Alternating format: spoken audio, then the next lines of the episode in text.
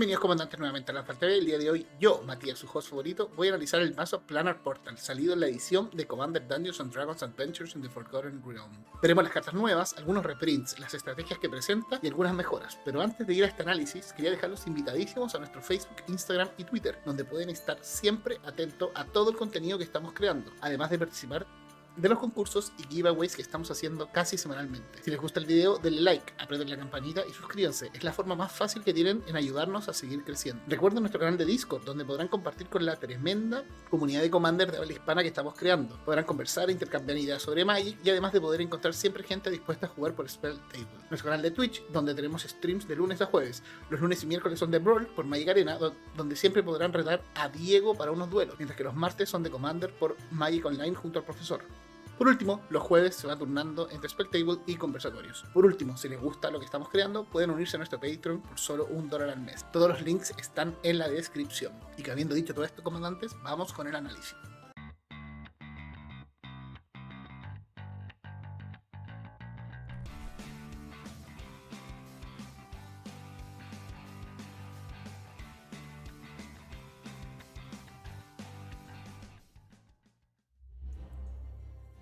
Como les dije, Prosper Tombone es una criatura legendaria Tifling Warlock que tiene como coste convertido un mana negro, uno rojo y dos incoloros. Es de fuerza 1 y resistencia 4. Tiene Death Touch y tiene dos habilidades. La primera dice lo siguiente: al comienzo de nuestro paso final, exiliamos la carta del tope de nuestra biblioteca. Hasta el final de nuestro próximo turno podemos jugarla.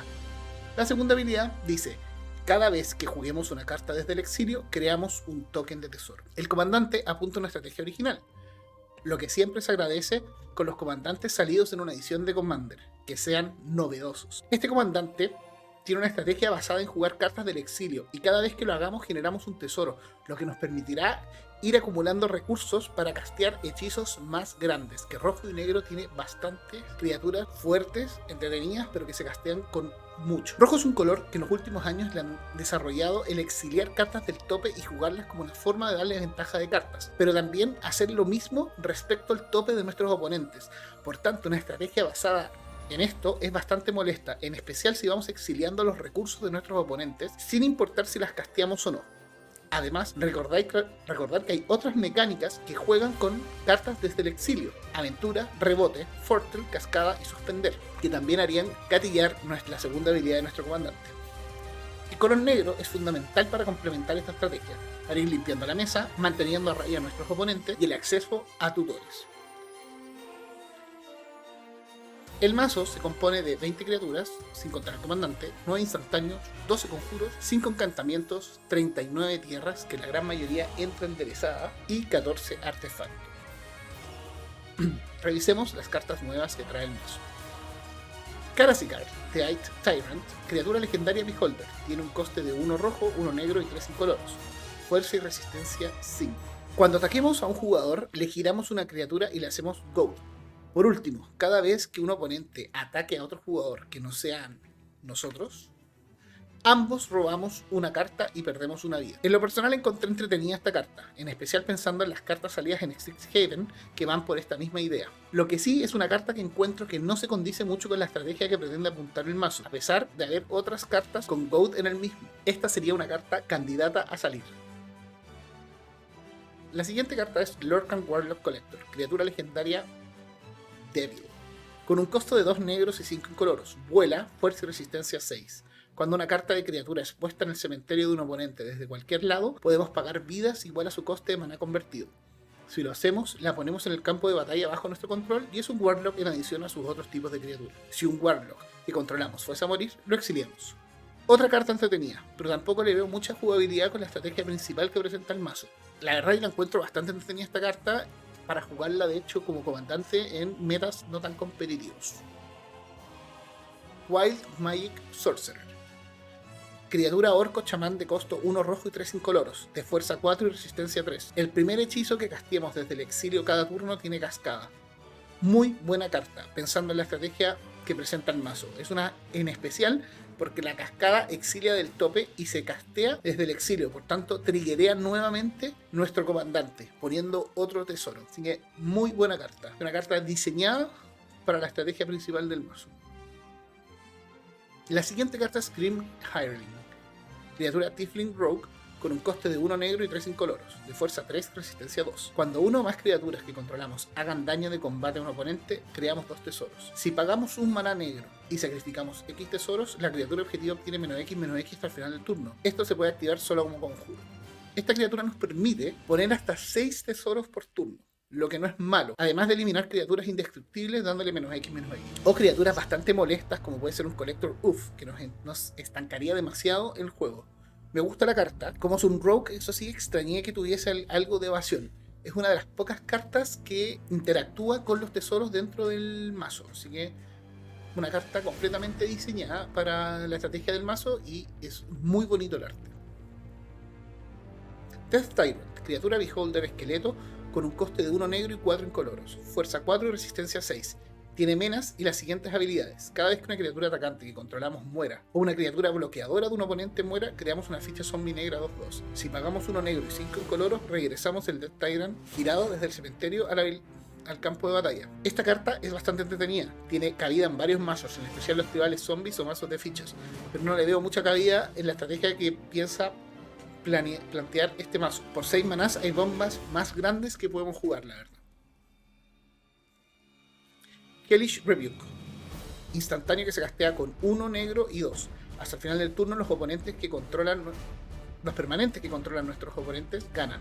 Cuando este permanente haga daño al jugador que castea Hellish Rebuke, sacrifica este permanente y pierde dos vidas. Una carta completamente innovadora para defendernos de algún ejército o formación que no solo limpia la mesa, sino que también le hace daño al propietario. También sirve para sacarse el juego permanente bastante molestos, como puede ser Purforos, como lo tiene que sacrificar, Púrforos te pega dos puntos de te, va a pegar dos puntos de daño y en respuesta juegas esto y Púrforos tiene que ser sacrificado. Súper buena carta. Bueno, salvo que sea infinito, pero bueno. La siguiente carta es Hurl Through Hell. Instantáneo que se baja con uno rojo, uno negro y dos incoloros. Exiliamos la criatura objetivo hasta el final de nuestro próximo turno. La podemos castear utilizando maná de cualquier color. Una carta que va con sintonía con el mazo. Es cierto que cuatro manás para un removal específico es caro, pero que nos dé la posibilidad de castearla hasta el próximo turno es bastante bueno, en especial si lo estamos exiliando. Es algo que nos da una ventaja sustantiva porque nos dejaría jugar un, hacer un tesoro y también poder eh, quedarnos con alguna criatura bastante entretenida de algún oponente. También nos sirve para salvar alguna criatura nuestra. Por ejemplo, exiliamos una criatura nuestra, se limpia la mesa y en el próximo turno la recuperamos casteándola nuevamente. Dance Macabre, como la canción de Ghost, una de mis bandas favoritas. Conjuro que se castea con dos negros y tres incoloros. Cada jugador sacrifica una criatura que no sea token. Después tiramos un dado de 20 y le agregamos al resultado la resistencia de la criatura que sacrificamos de esta forma. Si el resultado oscila entre 1 y 14, regresamos al campo de batalla bajo nuestro control una criatura que haya sido puesta en el cementerio de esta forma. Si el resultado es 15 o más, regresamos en vez dos criaturas. Esta carta me gustó bastante. No solo limpia un poco la mesa, sino que nos deja mejor parados de lo que estábamos antes de jugarla, permitiéndonos reanimar hasta dos criaturas dependiendo de la suerte que tengamos en el dado. A mí las cartas en general que hacen sacrificar criaturas siempre me, han gustado. Reckless Endeavor. Es un conjuro que se castea con dos rojos y cinco manas incoloros. Sí, se castea con harto, pero la idea es castearlo cuando ya tengamos hartos tesoros. Lanzamos dos dados de 12 y elegimos uno de los resultados. Este conjuro le hace daño igual a ese resultado a todas las criaturas. Y después creamos una cantidad de tesoros igual al, otro resultado. Esta carta la verdad me encantó. A pesar de su alto costo, limpia la mesa o tiene la posibilidad de hacerlo y nos da tesoro. Una carta que va muy de la mano con la idea del mazo. Además, es tan azarosa y caótica que no puede ser más roja esta carta, la verdad. Además, el arte y su lore son demasiado preciosos. Una criatura quemándose y la otra llevándose los tesoros. Mientras que el Lord dice, ¿qué quema más ferozmente? ¿Tu ambición o la llama? La verdad es que me gustó mucho. Me gustó mucho el, diseño de esta carta. Como que le pusieron harto cariño a esta carta. La siguiente carta es Favorite Suspicion. Conjuro que se castea con uno rojo, uno negro y seis incoloro. Cada oponente exilia cartas del tope de su biblioteca hasta que exilie una carta que no sea de tierra. Podemos castear estos hechizos que no sean tierra sin pagar su coste de maná la carta tiene rebound o rebote. O sea, excelente para la idea del mazo. A pesar de su alto coste, nos permite castear hasta tres hechizos desde el exilio que se traducen en tres tesoros. Después, cuando se active el rebound o rebote, otro tesoro más y después hasta tres tesoros más y volvemos a castear tres cartas. La carta me gustó bastante para la idea del mazo. También súper bien pensada para lo que apunta el mazo. Shared Spoils, encantamiento que se baja con uno rojo y uno incoloro. Cuando entra al campo de batalla o un oponente pierde el juego, exilia la carta del tope de cada jugador. Durante el turno de cada jugador, ese jugador puede jugar una tierra o castear hechizos exiliados con Shared Spoil, pudiendo pagar los costes de utilizando maná de cualquier color. Cuando lo hacen, exilia la carta del tope de ese jugador. Una carta completamente caótica, que va a arruinar los planes de muchos de tus oponentes, en especial cuando en otros turnos jugadores jueguen las cartas que son fundamentales para el mazo de, sus, de tus oponentes. Ahora, si una carta que va a ser bien complicada jugarla por Spell Table, yo creo que ya hemos visto que la gente ha sido bastante complicado en, en Spell Table, esta carta también viene a entorpecer bastante. Book Nerds Everfull Purse Artefacto de coste 2. Si pagábamos 1 y lo giramos, tiramos un dado de 4 y creamos un número de tesoros igual al resultado. El jugador de la izquierda gana el control de este artefacto. No me gusta mucho esta carta, porque el azar puede jugarnos muy en contra. Si nosotros sacamos 1, creamos un tesoro y nuestro oponente puede al otro turno generar 4 tesoros. La carta te puede jugar completamente adversa.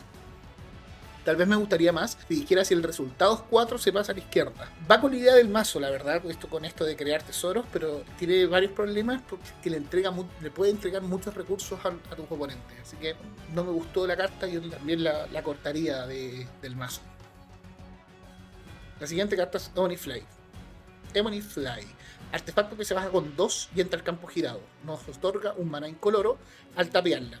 Si pagamos 4 y lanzamos un dado de 6 caras, hasta el final del turno podemos hacer que Ebony Fly se transforme en una criatura insecto artefacto con volar de fuerza y resistencia igual al resultado obtenido en el dado.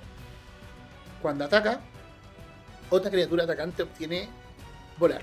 Ebony Fly es uno de los objetos mágicos más clásicos de Dungeons and Dragons. De hecho, en la campaña que yo juego, tenemos un, un jugador tiene una.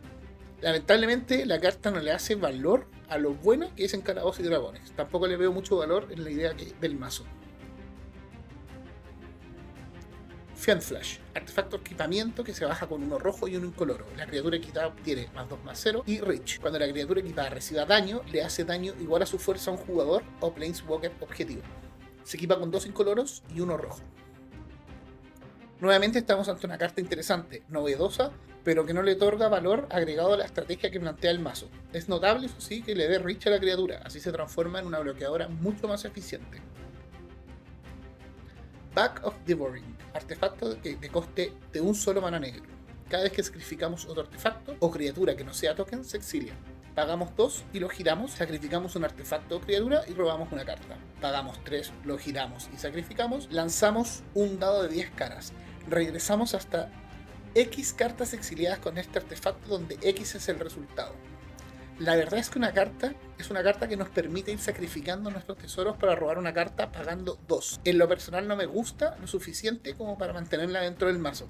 Creo que los efectos que realiza hay formas más eficientes de poder lograrlo con esta combinación de colores. Además, que nos aporta mucho a la idea principal del mazo. Por último, tenemos Underdark Rift una tierra que entra enderezada y, y da mana incoloro. Si pagamos 5 y la exiliamos, lanzamos un dado de 10, ponemos un artefacto o criatura o un Planeswalker objetivo en la biblioteca de su dueño debajo de X cartas, donde X es el resultado del dado. Se puede activar solo como conjuro lo peor, la peor de las cartas nuevas. Muchas exigencias para remover una carta velocidad de conjuro y ni siquiera de forma permanente. Yo, la verdad, la cortaría la primera en sacar del mazo. Bueno, si se habrán dado cuenta, el mazo como viene, así precon, con las cartas nuevas, nos pide tener dados de 4, de 6, de 10, de 12 y de 20. Existen múltiples aplicaciones en el celular para lanzar dados, pero también desde su celular pueden meterse a Google. Si en Google ponemos rol de y el número del dado que queremos poner, por ejemplo, rol de 6, nos llevará al lanzador de dados de Google, que es esto que está acá. Por ejemplo, podemos tirar los dos dados de 12 que nos pide el Reckless Endeavor. Apretamos ahí, eliminamos el dado que habíamos lanzado y tiramos los dos dados de 12. Es un poco discutible, la verdad, que pongan alguna carta que, que interactúe con un dado de 12, en especial porque es un dado que se utiliza muy poco en DD. Si no me equivoco, solo los, los bardos lo utilizan. Volvamos a la estrategia del mazo. El mazo viene con 20 cartas que serían cartas y que dan la posibilidad de poder jugarlas. La gran mayoría lo hace de forma masiva y, algunas, y algunas lo permiten hacer solo una vez. A esto se le suman las cartas con cascada, rebote y suspender que trae el mazo, que son 6. Aparte del comandante, solo hay dos cartas que crean tesoros, que en lo personal me parece poco. Tampoco trae cartas que de alguna forma interactúen con los mismos, salvo el artefacto que permite sacrificar otros artefactos para robar una carta los removal específicos que trae el Precon están bien. Pesar que en estos colores igual tenemos acceso a unos, a unos removal específicos un poco mejores. Estos removal son importantes para eliminar piezas de valor de nuestros oponentes, pero en especial piezas de stacks que no nos dejen jugar nuestros tesoros, como el Collector Uff, Null Rod o Karn the Great Creator.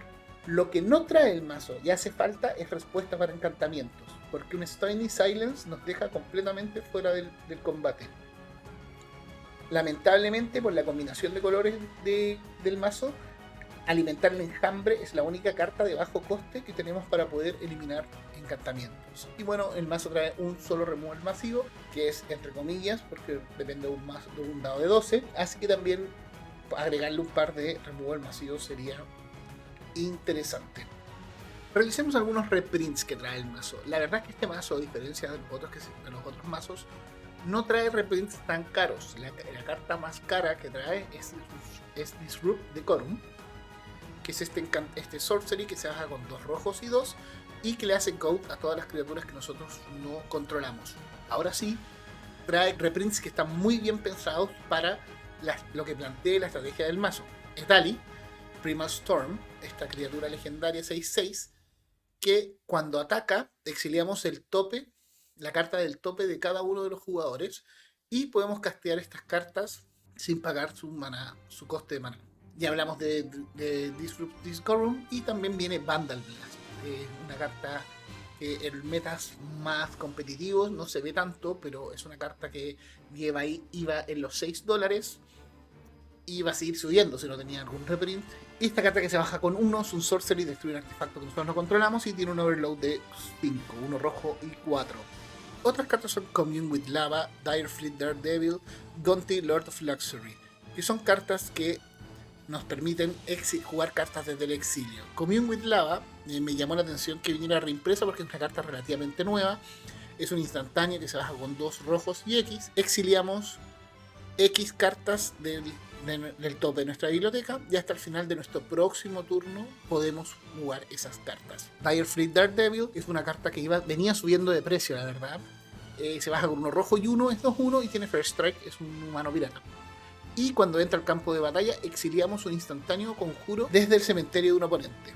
Podemos castear esa carta este turno y podemos gastar maná de, cualquier color para hacerlo. Si esa carta fuese a ser puesta en un cementerio, se exilia en vez. Y Gonti, Court of Luxury, que también creo que muchos la conocen, esta criatura legendaria, que cuando entra al campo de batalla, miramos las primeras cuatro de las primeras cuatro cartas de la biblioteca de un oponente objetivo, exiliamos una de ellas boca abajo y el resto la ponemos en el fondo de la, biblioteca de ese jugador podemos mirar y castear esa carta mientras permanezca exiliada y también podemos gastar maná de cualquier color para hacerlo.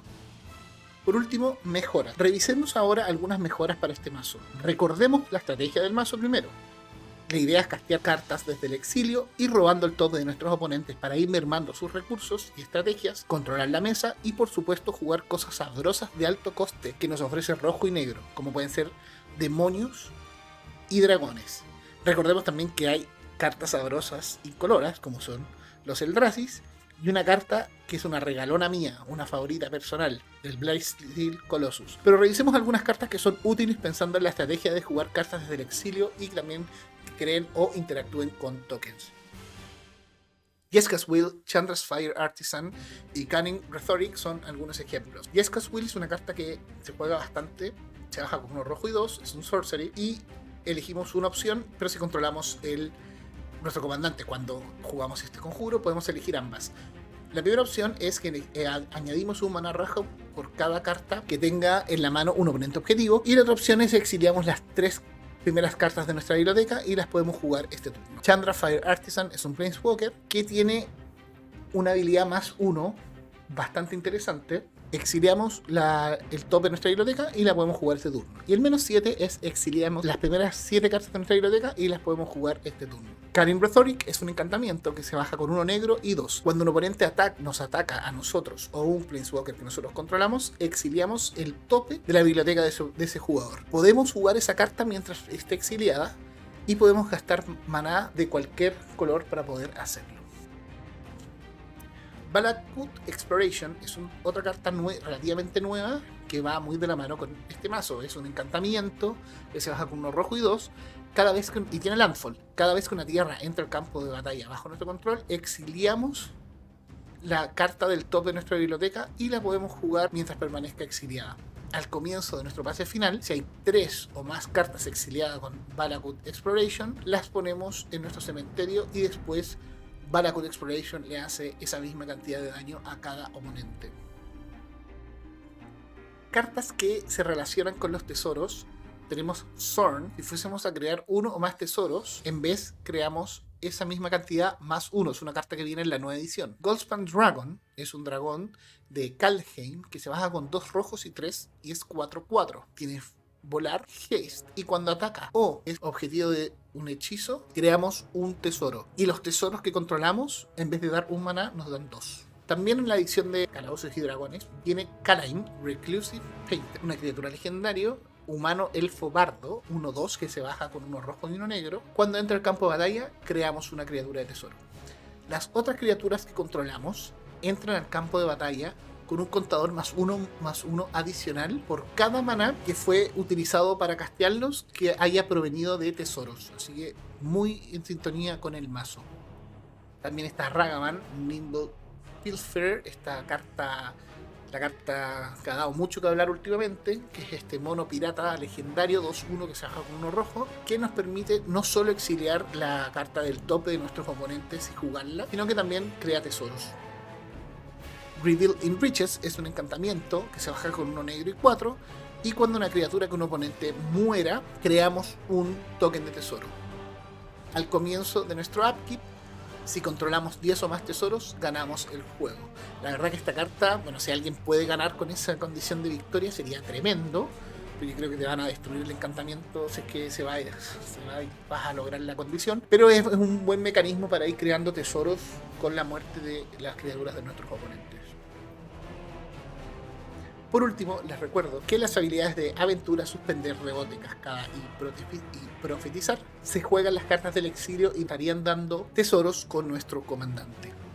Con aventura tenemos algunas cartas como pueden ser estas. Fallmire Knight me gusta porque la aventura se juega de velocidad instantánea y nos permite robar una carta. El Embered Shieldbreaker también por un maná rojo nos permite destruir un artefacto, lo que ya vimos que es importante porque hay algunos artefactos que nos pueden dejar fuera del juego como Null Road. Y el Murderous Rider también destruye criatura o Planeswalker, que también ahí puede ser un colector uff.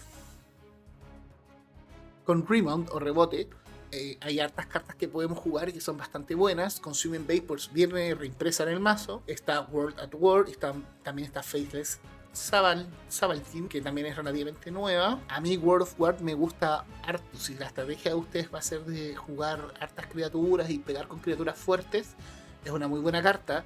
No solo porque tiene Rebound, que nos estaría dando tesoros, sino porque también nos da una fase de ataque adicional y nos permite enderezar todas las criaturas que atacaron para que vuelvan a atacar. Muy buena carta. Mientras que el Faithless Salvagins es un instantáneo que se con uno rojo y uno, descartamos una carta y robamos una carta y tiene Rebound. Cascada, cartas con cascadas también hay cartas bastante interesantes. A mí me, me, gustó mucho que viniera Throws of Chaos en el mazo, viene reimpresa en el mazo, que es una carta muy buena para la estrategia. Es una carta que se deja con uno rojo y tres. Tiene cascada y tiene retrace. Así que muy buena para los que no conozcan Retrace es que podemos castear esta carta desde nuestro cementerio si es que descartamos una carta de tierra en adición de pagar sus otros costes. Volcanic Torrent, es un conjuro que tiene cascada, se baja con uno rojo y 4 y le hace X puntos de daño a cada criatura y Planeswalker que controlan nuestros oponentes, donde X es el número de hechizos que hemos casteado este turno. Llorera Fénix, que se baja con 6, vuela, cascada. Cada vez que casteamos un hechizo con cascada, podemos regresarlo del cementerio a nuestra mano. Así que nos permitiría de alguna forma, si es que le agregamos más cascadas al mazo, es una opción para ir teniendo siempre ahí una cascada. Fortel, una mecánica relativamente nueva que también se castean desde el exilio, así que nos permitiría generar un tesoro. Rise of the Dreadman tiene un Fortel de solo uno negro y que es un instantáneo que nos hace crear X Zombies 2-2, donde X es la cantidad de criaturas no tokens que murieron este turno. Así que bastante buena para jugarla post una limpiada de mesa. Integrity Shadow, eh, cada jugador sacrifica dos criaturas y tiene Fortel de 4. Y Crush the Wicks es un conjuro que le hace dos puntos de daño a todas las criaturas. Y si una criatura que fuera a morir por esto es exiliada en vez. Bueno, comandante, con esto analizamos un poco el mazo, revisamos las cartas que trae, analizamos un poco la estrategia y algunas mejoras. Eh, como les dije, esto no es un deck tech, sino que es una, un análisis y revisión. El mazo es entretenido, promete. No creo que llegue a ser un mazo competitivo, pero sí un mazo bastante entretenido, un buen mazo para la gente que está partiendo. Además, el mazo, eh, a pesar de que sus reprints no son caros, sin contar las cartas nuevas, el mazo está sobre los 70 dólares en cartas moridas, así que no deja de ser tampoco una mala inversión. Además, me gustaría saber qué piensan ustedes de este mazo, que me comenten, que me digan qué cartas les gustaría jugar, qué cartas le agregarían, qué otra estrategia le ven a este mazo. Y habiendo dicho todo eso, los esperamos en los comentarios. Saludos, comandantes.